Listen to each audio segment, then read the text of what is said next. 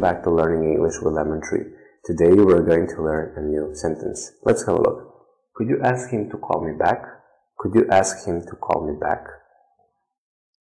Could you ask him to call me back? Could you ask him to call me back? So you will use this question when you want to ask someone to do something. Could you ask him to call me back? Could you ask him to call me back? Thank you for watching. See you in the next video. Thank you.